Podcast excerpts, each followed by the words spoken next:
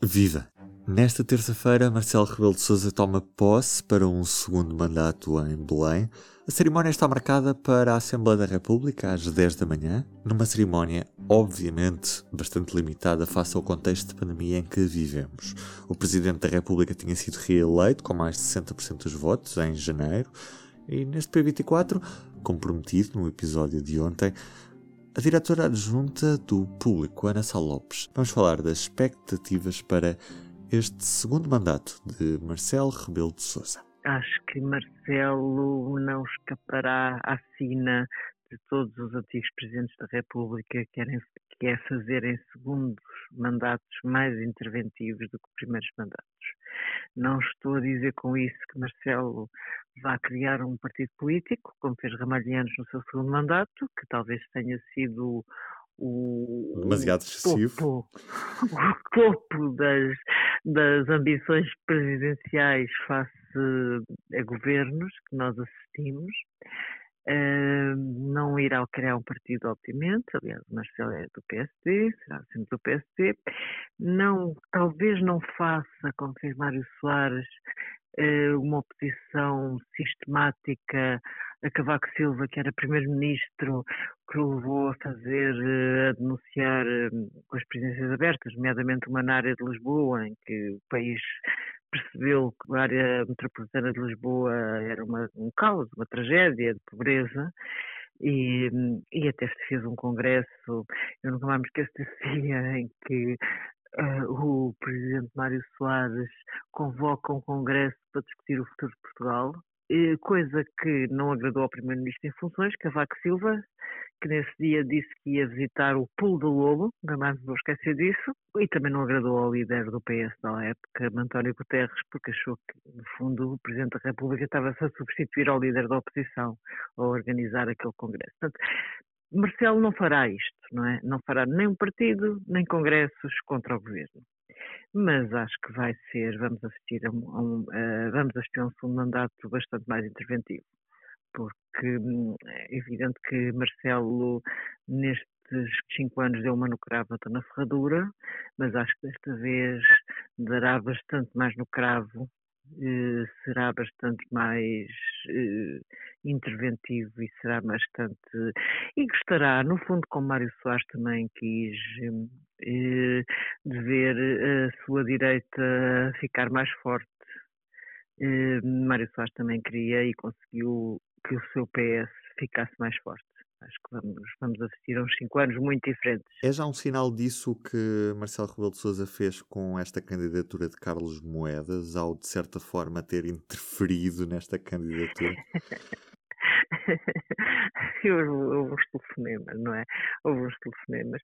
Sim, acho que Marcelo, como um dos fundadores do PSD, o maior partido da direita, obviamente que está preocupado com o futuro da direita, está com, o futuro da sua família política. É? E sem dúvida que a candidatura de Carlos Moedas à Câmara de Lisboa foi a melhor notícia dos últimos anos que aconteceu na direita portuguesa, porque Carlos Moedas uma figura bastante bem vista por todas as, enfim, por todas as tendências do, do PSD e, e, e, não só do PSD, do CDS também, portanto é bem, é bem visto para uma ampla direita, não hostiliza muito o centro, porque para já ele não é uma personagem que se odeia assim de repente, como se odeiam outras, e, e, depois também foi comissário europeu durante a vigência do governo PS e teve ótimas relações com, com o primeiro-ministro e com, com, os socialistas. Portanto,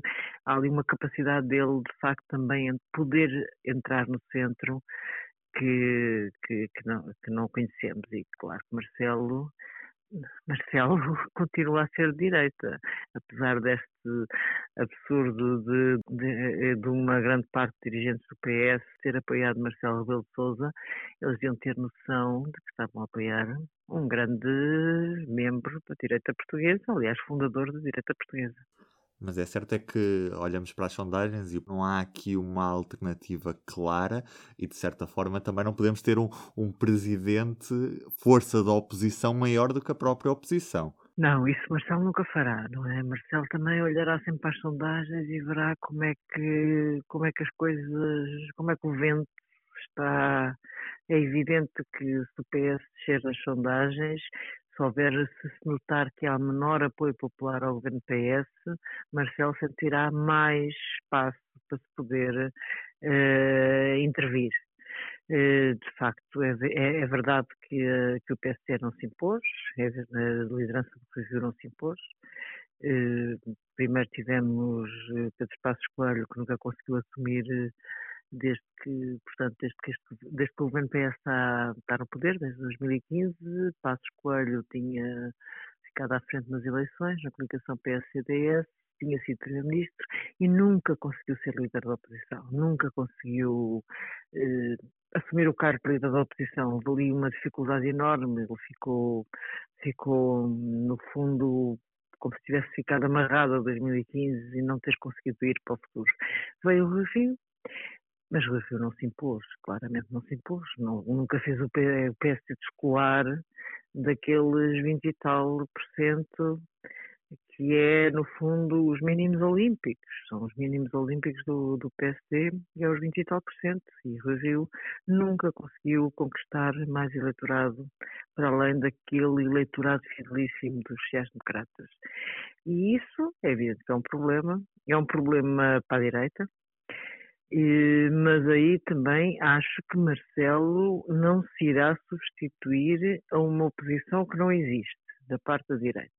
No fundo, acho que Marcelo, eh, havia, às vezes havia dúvidas na altura no tempo do Guterres de, de, se, se Guterres estava a ser um bom líder da oposição, porque é verdade que é muito difícil ser líder da oposição e raros foram os líderes da oposição que foram bem considerados, porque principalmente os, os, os que, enfim, que foram melhor considerados foram os que estiveram lá por muito pouco tempo. O Cavaco Silva eh, foi, foi líder da oposição durante pouquíssimo tempo, foi eleito, foi eleito pouco tempo antes de ir para o governo, antes das eleições, porque ele é eleito e o PS estava com o PSD no governo e estamos tudo a falar, enfim, em 85, não é? Estamos a falar dos tempos afonsinos, mas ele rebenta com o governo, tira o PSD do governo, há logo a seguir eleições, portanto não tem tempo para ser líder da oposição. Não há, não há, não há tempo. Ele, portanto, é uma figura nova que aparece às eleições.